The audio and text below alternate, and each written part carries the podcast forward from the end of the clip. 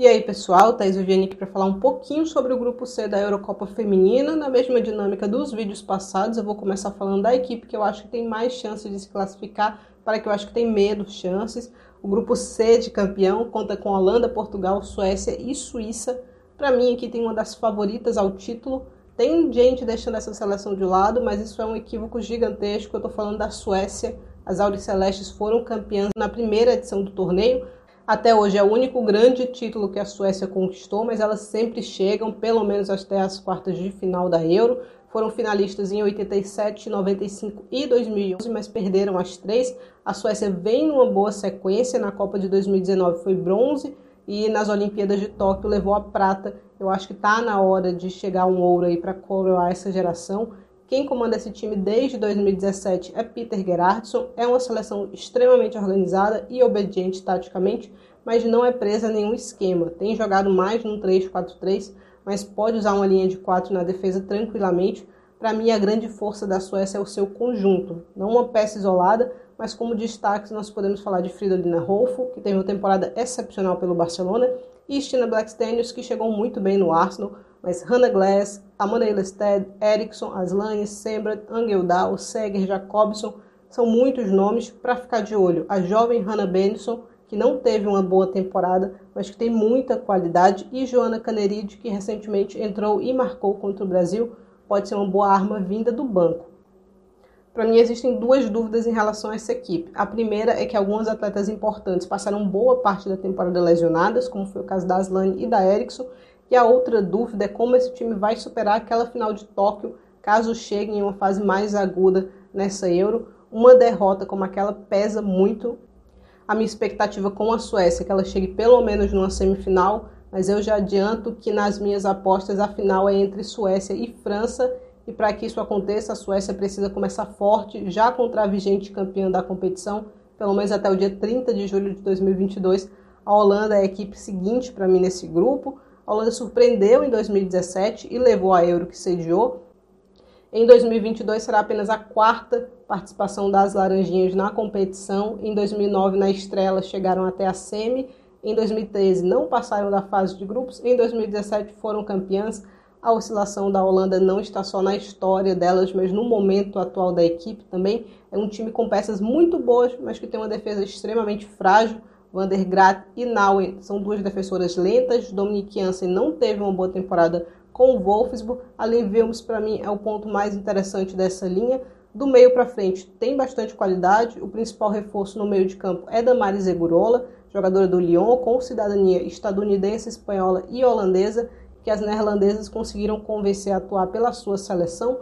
No ataque, o principal nome é Viviane Miedema, não tem para onde fugir uma das melhores jogadoras do mundo. Martins também merece um destaque. Começou muito bem a temporada, mas se lesionou muito e é uma dúvida para essa Euro. Quem comanda esse time é o inglês Mark Parsons, que assumiu a equipe no ano passado, após os Jogos Olímpicos. Na minha opinião, ele está olhando, buscando, na verdade, algo além dessa Euro. A convocação tem jogadoras bastante jovens, como é o caso da Esme Brutes, que tem só 18 anos.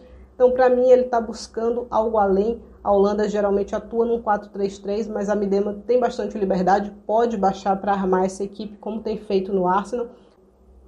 A minha expectativa com a Holanda é que consiga uma segunda colocação de forma tranquila nesse grupo. Não acho que vai conseguir bater de frente com a Suécia, mas acho que vai vencer Portugal e Suíça de forma tranquila.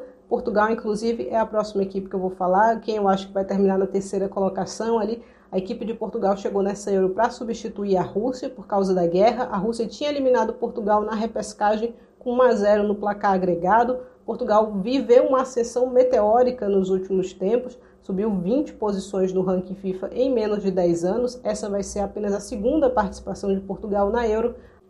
A equipe é comandada por Francisco Neto desde 2014, varia entre um 4-4-2 e um 4-3-3 na Algarve Cup desse ano, Portugal conseguiu um resultado interessante contra a Noruega, uma vitória por 2 a 0, depois acabou goleado pela Suécia e foi derrotado pela própria Noruega na disputa do terceiro lugar. Em 2021 também Portugal enfrentou os Estados Unidos e conseguiu competir bem, conseguiu competir de forma muito interessante.